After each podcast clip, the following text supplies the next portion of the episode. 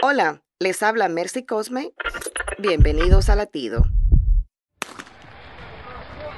En la pista, un atleta corría. Ya casi en la meta, miró atrás para ver dónde estaban sus compañeros. Increíblemente este gesto le costó perder ese primer lugar. En la Biblia, Dios quiso proteger a la familia de Lot del peligro inminente, pidiéndoles que saliera de la ciudad pero sin mirar atrás. En el camino, la esposa, preocupada por sus pertenencias, desobedeció, miró hacia atrás, quedando de inmediato como una estatua de sal. Jesucristo dijo, si alguno mira atrás, no es apto para el reino de Dios. Anímate, si ya has dejado la vida de pecado, no te descuides, sigue con la mirada fija en Jesús y no mires atrás.